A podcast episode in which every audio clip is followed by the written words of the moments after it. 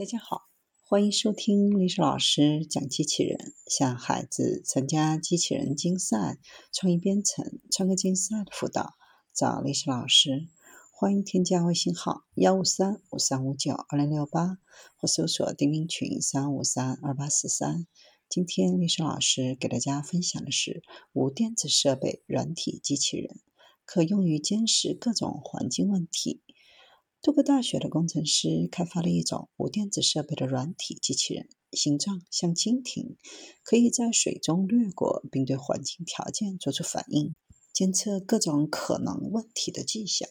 为了让机器人能够自动反应并自动移动，研究人员制造了一种可自我复制的水凝胶，在几秒内对 pH 值的变化做出反应。无论是水凝胶中的裂缝，还是两个相邻的凸起部分。酸度的变化都会使水凝胶形成新的键。当 pH 值恢复至原始水平的时候，键完全可逆。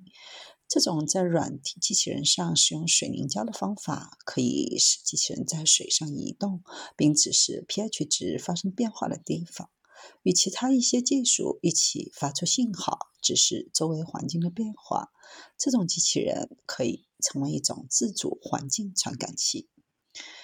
另外，他们还设计了一种基于苍蝇的软体机器人。经过几次迭代后，决定将蜻蜓定型为带有内部微通道网络的蜻蜓，可以通过气压对其进行控制。将硅倒入铝膜当中进行烘烤来制造机体。团队使用软光刻技术来创建内部通道，并与柔性硅管相连，让机器人能够使用自动执行器。而不使用任何电子装置来响应长距离的气压控制是最困难的，也是这次机器人设计最具挑战性的部分。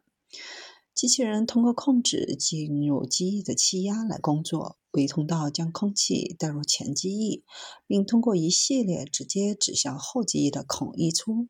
如果两个后翼都放下，气流将被阻塞，空气无处可去。但如果两个翅膀都向上，机器人就会前进。为了增加控制元素，团队还在靠近机器人身体的每个后翼下方设计了气体执行器。充气时，气体会导致机翼向上卷曲。通过改变向上或向下的机翼，告诉机器人要去哪里。这就是自我修复水凝胶的用武之地。通过用水凝胶绘制一组翅膀。能够对周围水的 pH 值做出响应。如果水变成酸性，这一侧的前翼和后翼融合。不平衡不是使机器人按照指示的直线运动，而是使机器人旋转了一个圆圈。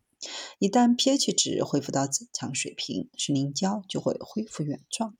融合的翅膀分离，机器人就能够再次等待响应命令。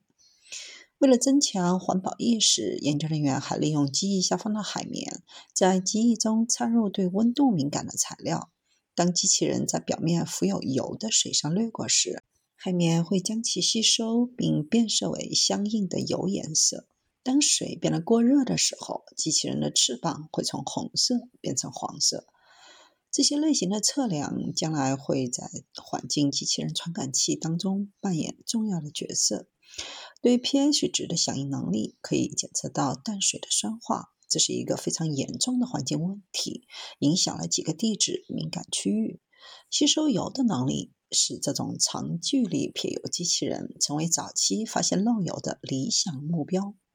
温度引起的颜色变化可能有助于发现赤潮迹象和珊瑚礁褪色，从而导致水生生物的下降。